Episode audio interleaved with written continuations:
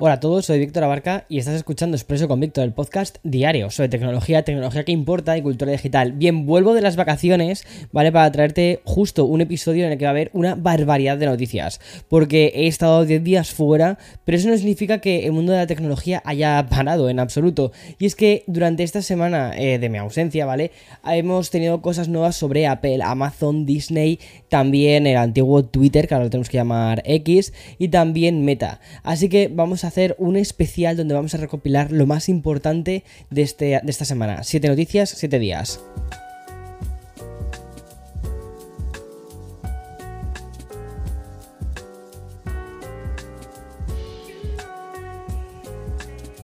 This episode is brought to you by Shopify. Forget the frustration of picking commerce platforms when you switch your business to Shopify, the global commerce platform that supercharges your selling wherever you sell. With Shopify, you'll harness the same intuitive features, trusted apps, and powerful analytics used by the world's leading brands. Sign up today for your $1 per month trial period at shopify.com slash tech, all lowercase. That's shopify.com slash tech.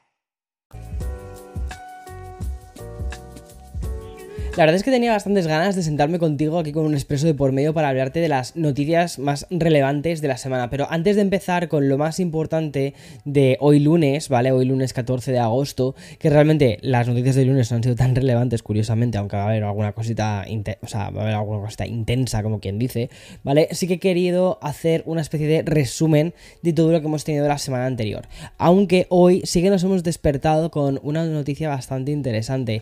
Una sobre Apple. Y es que así es como vamos a comenzar esta semana, que no solo parece ser que ya están preparando la gran keynote, que seguramente veremos en el próximo mes de septiembre, como suele ser ya habitual, sino que tenemos que mirar bastante más allá del futuro de la compañía. Y es que, o del futuro de esta keynote de septiembre, mejor dicho. Y es que hoy hemos amanecido con una información de Bloomberg en el que están, digamos, trazando una especie de hoja de ruta respecto al, al Apple Watch lo cual es muy guay. Y es que aunque Apple no va a incluir grandes cambios en el modelo que van a presentar en este evento, en el evento de septiembre, en el que sería el Apple Watch Series 9, sino que van a continuar con algunas eh, mejoras, eh, bueno, menores, ¿no? Como sucedió con el Apple Watch Series 7, 8, 6, si me apuras. Llevamos unos cuantos años, ¿vale? La verdad, sin grandes mejoras. Porque más allá de ese Series 6 que incluía un procesador más potente y el lector de oxígeno en sangre, esto último no ha sido tan. O sea, los, las últimas novedades no han sido tan importantes. Y parece ser que el Apple Watch Series 9, pues tampoco va a presentar ninguna gran revolución más allá de los nuevos colores que tengamos y de alguna mejora en el procesador que tengamos. Pero ya está. Y posiblemente sea uno de los eh, de las eh, generaciones más Mm, o sea, con menos cambios que hayamos tenido, incluso menos que con el Series 8. Wow. Pero es que parece ser que están reservándose para el Apple Watch X, que se presentaría el, no, este año, no en septiembre de este año, sino el año que viene. Y es que representaría la revolución más grande en esta corta historia del dispositivo. Teniendo en cuenta que el primer Apple Watch salió en 2015, pues este mm, dispositivo daría el salto en 2024 o en 2025. Ya veríamos cuándo, aunque yo creo que va a ser más bien en 2024. Pero ¿qué novedades podría implementar este Apple Watch Series X o 10, ¿no? Del cual se está ya hablando. Pues según informan desde Bloomberg, tendría una carcasa bastante más delgada que cambiaría la forma en la que se sujetan las correas del dispositivo. Sí, cambiaríamos las correas y probablemente ya no serían compatibles todas las correas que tenemos actualmente. Además, también habría una... Eh, con esto, digamos, lo que intentarían sería reducir el tamaño de, o el espacio que ocupa el tema de las correas y con esto aumentar la batería otros componentes. Pero es que además Apple parece que estaría perfilando un nuevo dispositivo con una pantalla micro LED que mejoraría tanto el color como la claridad de los OLED eh, actuales y haría que fuera la mejor pantalla que Apple tiene actualmente en cualquier dispositivo. Y también tendríamos un nuevo avance en la monitorización de la presión arterial. Pero espera porque si pensabas que las noticias o los rumores sobre Apple habían terminado, pues no, porque ahora falta la guinda final. Y es que, sin irnos de la misma fuente que es Bloomberg, pues también han publicado una noticia respecto al futuro de los Mac. Pero ojo, no me refiero a lo que podríamos conocer este año, sino a los rumoreados iMac, MacBook Pro de 13 pulgadas, MacBook Air de 13 y 15 pulgadas y también un Mac mini. Esta información dice que podríamos recibir muchos nuevos ordenadores con M3 para el 2024. Y es que Apple ya estaría trabajando en un M3 Ultra y esto supondría un aumento de la CPU a 32 núcleos en lugar de los 24 núcleos que actualmente tenemos en los M2 Ultra. Además, el mismo medio habla de una configuración básica de 64 núcleos de GPU y una versión superior con 80 núcleos de GPU para el nuevo M3 Ultra, que sería el chip más potente de escritorio que tendría Apple. Pero como te digo, para ver un Mac con este procesador seguramente tengamos que esperar al 2024 o como informan en Bloomberg incluso hasta, el 2025. Lo cual supondría que eh, este año sí que veríamos el lanzamiento de la nueva línea M3 que parece ser que va a estar va a, ser eh, de 3 nanómetros y va a estar fabricado por una empresa en Taiwán y eh, esto digamos empezaría digamos el, el, M3 con el iMac con el MacBook Air de 13 pulgadas con el de 15 que tendríamos una renovación aunque habría que ver si es ahora porque realmente el de 13 o sea perdón el de 15 acaba de salir y también con un iMac nuevo eso, todo eso lo tendríamos, digamos, este año. Y luego la gama profesional, los pros, empezarían a salir el año que viene. Yo personalmente, ya te digo, creo que no va a suceder esto así, de este modo. Creo que sí que vamos a tener una renovación del iMac y del. y del. Eh, quizás. No creo que el Mac Mini, pero creo que sí que el iMac a un M3. Y después pasaremos a los MacBook Air y Mac Mini más adelante. No lo sé. Todo esto, esto es claro con un M3. Y quizás para el año que viene, para la keynote de, junio, pues entonces ahí ya metan los eh, modelos Pro. Es decir, el M3 eh, Pro y el M3 Max. Y más adelante, quizás a finales del 2024, principios del 2025, sea cuando relancen los Mac Studio, porque al fin y al cabo es que los Mac Studio acaban de ser lanzados hace nada, y los lancen con ese M3 eh, Max y M3 Ultra junto con el Mac Pro. Bueno, esto es así un poco como, como lo veo, pero veamos a ver qué, termina sucediendo. También recuerda que 2024 es el año de las Vision Pro, ¿vale? Entonces también creo que va a haber muchísimos esfuerzos centrados en esto. Y mm, hablando sobre las Vision Pro, pues estos días también se ha, viralizado un vídeo publicado por los desarrolladores de UTM en el que podemos ver que cómo han conseguido ¿no? ejecutar eh, Windows XP en las Vision Pro. Y aunque podemos relacionar las gafas de realidad mixta de Apple con el futuro, la inmersión y la realidad aumentada, ¿vale? Pues en este vídeo, eh, cuenta, o sea, de, la cuenta de X de UTM, pues nos ha permitido comprobar que también puede funcionar como una especie de viaje al pasado y también volver a interactuar con ciertos sistemas que nos provocan mucha nostalgia, ¿no? Como es el caso de Windows XP, que ya sabes, ese es el sistema operativo de Microsoft y que ha podido ser ejecutado en las Vision OS gracias a un emulador de código abierto que soporta múltiples arquitecturas eso sí, en UTM señalan que no se ejecuta al 100%, aunque sí está libre de malware y de, los virus que azotaban a ese Windows XP que tantos eh, dolores de cabeza nos dio, a menos a mí, al Víctor adolescente, me le dio muchísimos eh, dolores de cabeza. Bueno, y cambiamos un poco de tema, ¿vale? Para pasar a una especie de bloque que podría combinar un poquito de salseo con novedades más puramente tecnológicas. Aunque casi yo creo que nos vamos a centrar más en, lo último, ¿vale? Porque, a ver, creo que es lo más lógico. Pero digo salseo porque estos días hemos tenido un poquito. Y es que en internet eh, hemos tenido noticias, informaciones sobre la supuesta pelea, ¿te acuerdas? La pelea de boxeo de Mark Zuckerberg versus Elon Musk, o mejor dicho, la de Elon Musk versus Mark Zuckerberg, porque Mark estaba yo creo que tan tranquilo en su casa y fue Elon Musk el que empezó toda esta movida. Bueno, pues el combate este que de producirse supondría la, la cima del meme, pero que seguramente no vaya a suceder nunca, al menos es lo que dice Mark Zuckerberg. En su cuenta de threads, ¿vale? Esa red social de la que ya te hablaré a continuación, pues el de Meta ha publicado lo siguiente y dijo, amo este deporte, se refiere al tema de las artes marciales, ¿vale? He estado listo para pelear desde el día que Elon me retó. Y si alguna vez acepta una cita real, lo oirás de mí. Hasta entonces, asume que todo lo que diga no ha sido acordado. Vale, entonces es...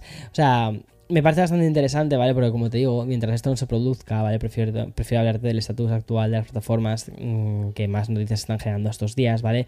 Eh, que es Threads, de, de, o sea, Threads, que digamos es el real contrincante de X, ¿vale? Que es el antiguo Twitter. Aunque la verdad es bastante interesante antes de pasar a hablar sobre esto, es bastante interesante lo que ha sucedido porque inicialmente iban a hacer esto como en plan rollo eh, un tema benéfico y luego parece ser que mmm, Elon Musk se echó un poquito para atrás y quería hacerlo en su plataforma, en X, y además eh, quería hacerlo como en plan algo como muy cutrecillo, ¿sabes?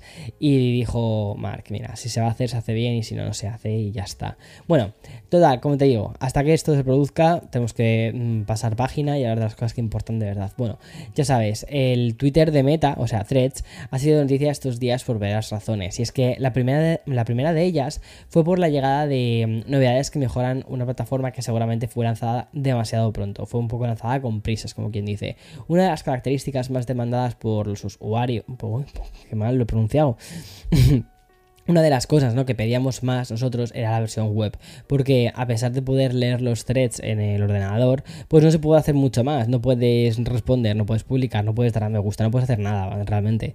Y por eso Mark Zuckerberg anunció que la aplicación lanzará la esperada versión web para poder acceder a todas estas funciones normales. Y yo creo que con esto pues también va a ganar bastantes más usuarios. También se va a mejorar la búsqueda de publicaciones, y es que si hasta ahora solo se muestran otras cuentas, con la próxima actualización, pues también se van a poder buscar publicaciones concretas.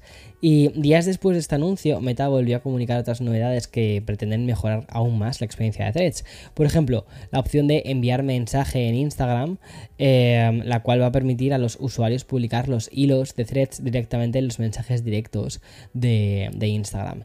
Y el encargado de hacer esta función fue el propio Adam Mosseri, el cual también comentó otras mejoras como la opción de texto alternativo personalizando eh, para agregar o editar texto alternativo en, en fotos y vídeos, ya sabes, por ejemplo, eh, para dar más descripción del contexto.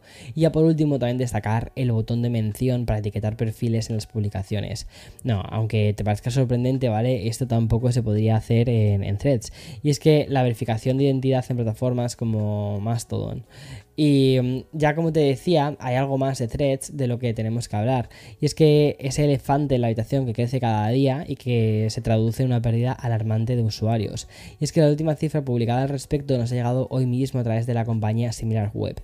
Y es que en su última publicación, esta empresa cifra que los usuarios activos de Android han bajado a 10,3 millones. Si comparamos con el momento de mayor actividad, que es el 7 de julio, pues en ese momento en Android sumaban casi 50 millones y decir que ahora tienen 10 millones pues es una bajada alucinante. Bueno, es muy pronto, ¿vale? Para sacar conclusiones respecto a una red social que apenas como que dice tiene un mes de vida y le faltan a varios, o sea, le faltan varios mercados en los que abrir.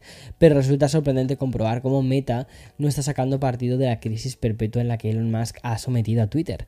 Con el rebranding de X o los vaivenes, pues no se han traducido en grandes cifras para threads. Yo personalmente creo que sucede un poco entre otras cosas porque a threads le faltan cosas vitales, como por ejemplo el tema de eh, seguir hilos. O sea, el tema de los hashtags me parece que es importantísima poder eh, seguir hilos, saber qué hay en tendencias.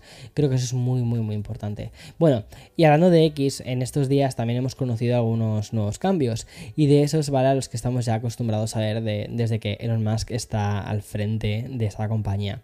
Pues hace unos días se hablaba del nuevo programa de reparto de ingresos por, eh, por anuncios, ¿no?